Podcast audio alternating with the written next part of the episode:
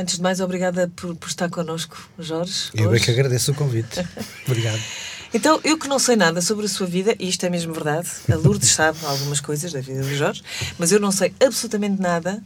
Conte-me- Conte-nos conte assim, brevemente, se conseguir, assim, como se fosse um anúncio de televisão, como é que foi o seu percurso profissional? Mas quer daqueles em que eu acelero a voz.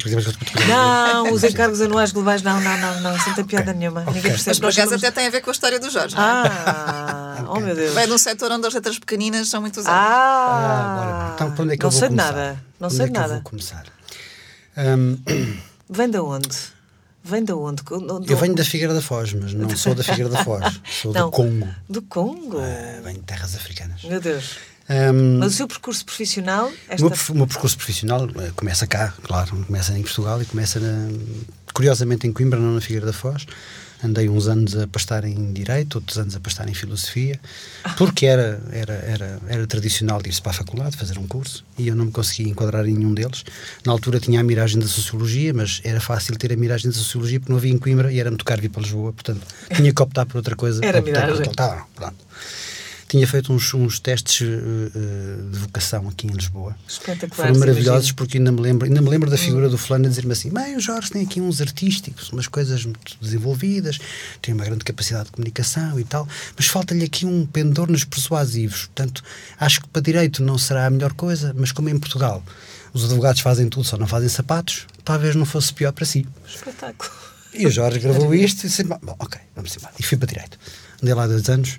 Antes fiz em Filosofia, depois Direito. Entretanto, comecei a trabalhar, porque achava que tinha que trabalhar e que tinha que ganhar dinheiro e que já andava há muito tempo a, a carregar livros. E comecei numa empresa de bases de dados online, ligada ao setor jurídico.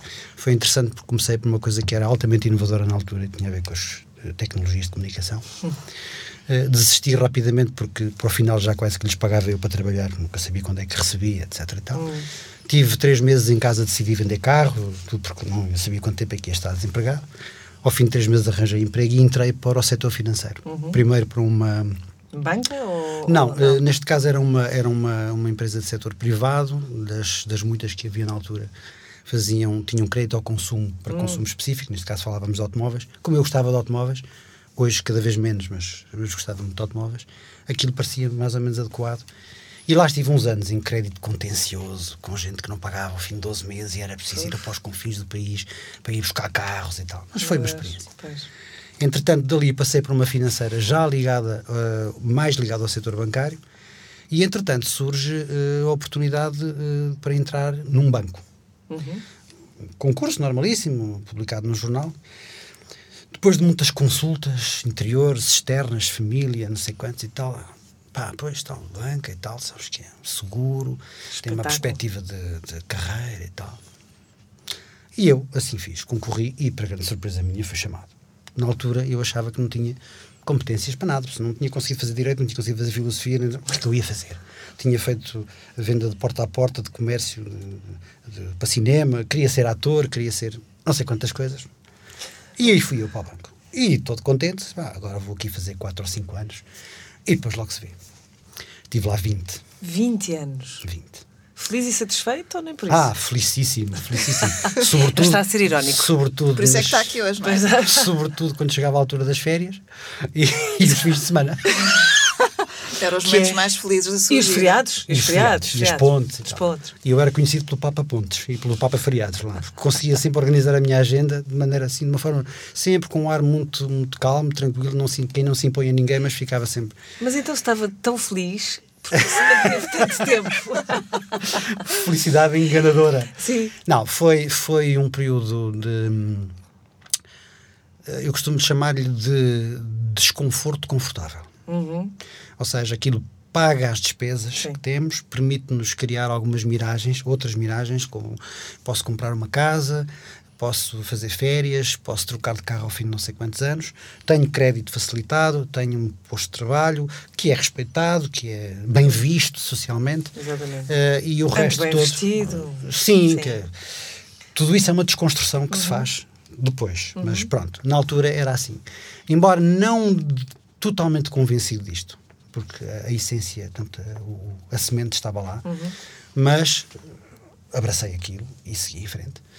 Os primeiros anos foram, foram interessantes, conheci gente, saí um bocado do, do, do padrão de, daqueles pequenos trabalhos em que nunca sabe muito bem o que é que vai acontecer no dia seguinte. Uhum. Havia ali algumas certezas que se podiam uh, assumir. E, hum, e tinha uma equipa de trabalho engraçada, era tudo gente mais ou menos da mesma idade, dávamos bem, era divertido. Uh, o banco era um banco recente, não tinha ainda, estava em fase de crescimento, mas tinha alguma margem de manobra.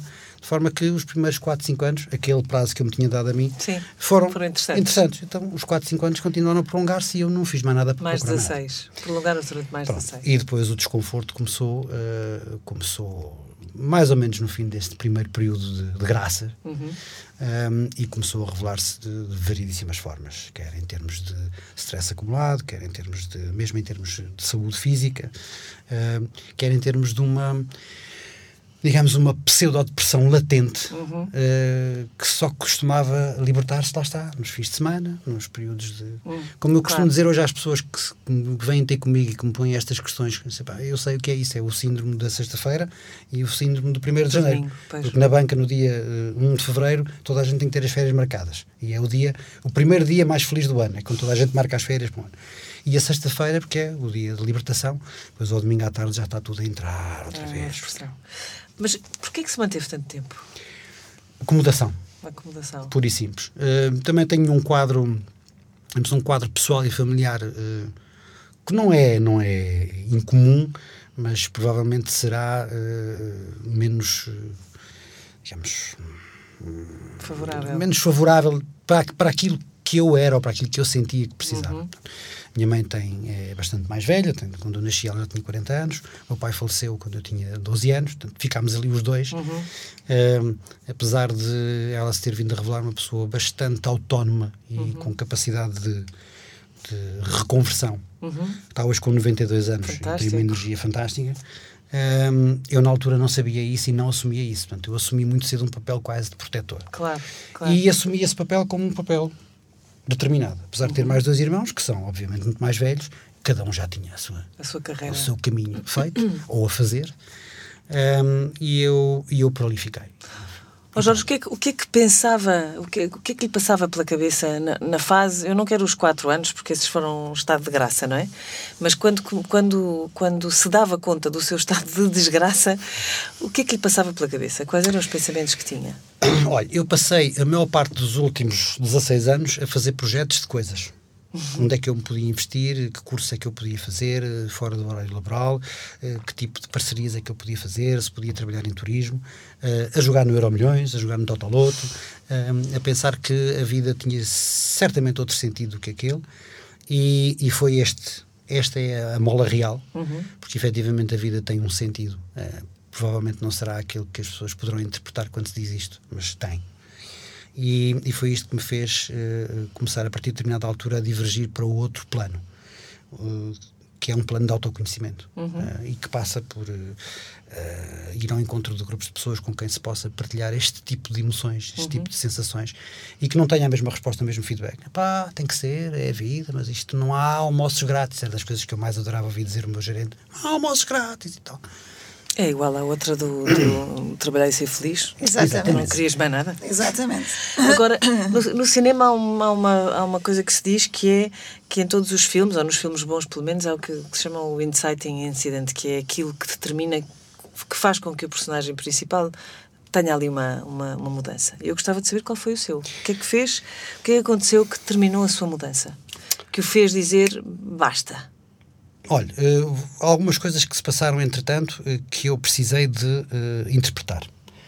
O fim de um casamento, eh, eh, o, o começar, o, o encontro, sobretudo o encontro com um grupo de pessoas que estavam cidades aqui em Lisboa, que faziam um trabalho de desenvolvimento pessoal e que me levaram a explorar outro tipo de caminhos.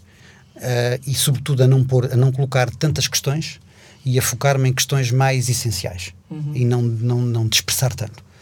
Um, e isto faz com que nós possamos começar a ficar mais atentos àquilo que vai surgindo.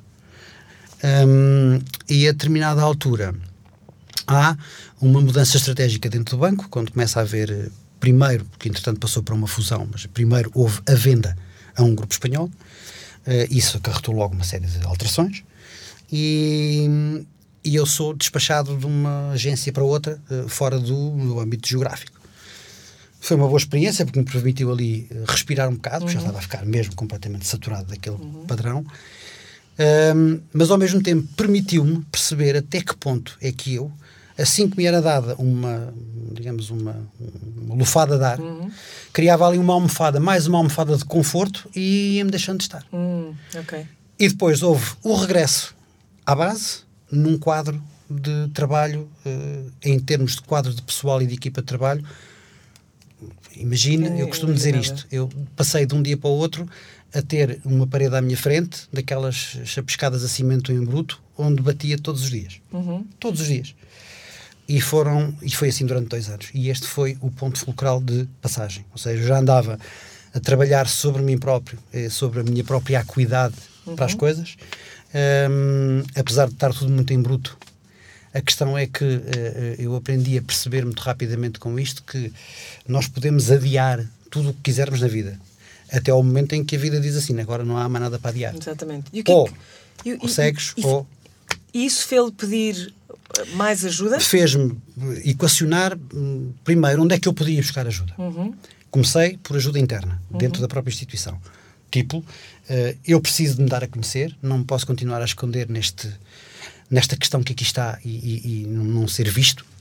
Isto é fulcral, todos nós precisamos de ser vistos. Uhum. Uh, recursos humanos, dizer que estava insatisfeito, que precisava de mudar, uh, o que é que podiam fazer por mim, porque eu estaria disponível a dar o retorno à instituição. Uhum. E fui atendido. Quando percebi que este não era o caminho, porque a instituição, que já estava numa fase de desagregação para uma fusão maior, uh, e percebi que ali não havia caminho dentro da própria instituição, aí percebi, de facto, não há mais questões a pôr. Este não é o meu caminho.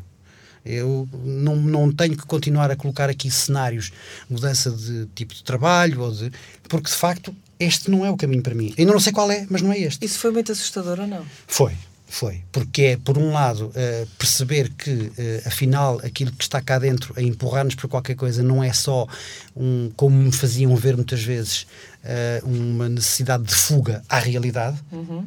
mas sim uma voz interior a dizer-nos não, não é fuga à realidade, até porque a realidade é um conceito, como tantas outras coisas. Uh, e ao mesmo tempo, então, e agora? Se eu decidir ir-me embora daqui para fazer o que é que eu faço? Quem é que me paga a hipoteca da casa? Quem é que me paga as, as despesas? Quem é que me sustenta? Etc, etc. E foi aí que, ao perceber que este não era o caminho e internamente não havia mais nada para mim, então vamos pôr pés ao caminho, o que é que eu posso fazer agora? Okay. E percebi que precisava de, primeiro, mergulhar novamente para dentro e mais fundo ainda, procurar recursos, onde é que eu me podia ir de redescobrir para fazer alguma coisa fora daquele, daquele quadro, e para aí percebi que precisava de ajuda. Okay. E fui à internet à procura de empresas de, que requalificam uh, currículos, esbarrei com uma série de coisas que não me interessavam minimamente, até ao dia que decidi, mas eu preciso fazer uma procura um bocadinho mais estilizada. E estilizei e aparece-me o site da Lourdes Monteiro. Pumba! E aí foi, digamos, o segundo passo. E foi o passo uh, decisivo, porque o trabalho que eu fiz com a Lourdes durante basicamente um ano, um ano. foi um trabalho de partir pedra, de sair dos, dos, dos confortos, uhum. sair das zonas uh, mais escurecidas uh, e dar-lhes luz, tirar poeiras. Foi mesmo como se fizéssemos uma mudança de casa sem sair de casa. Uhum. Um, e o mais interessante no meio disto, que depois isto já, já se liga muito mais àquilo que era de facto a minha essência ou o caminho que eu queria trilhar, é que nós começamos a perceber que quando é como um jogo de Tetris, quando a gente põe as pedrinhas no sítio certo, elas depois começam a cair todas. Uhum. E ao fim de quase um ano, um dia telefono a Lourdes a dizer-lhe assim: Olha, nem sabe o que é que me aconteceu. Então conte-me lá. Acabei de receber um mail da direção do banco a dizer que vão dispensar 390 pessoas e as condições que eles dão parecem-me extremamente feitas à medida. Se eu tivesse ido à Rosa e Teixeira mandar fazer um fato, não saía tão por medida. Ok. E pronto. E ficou feliz?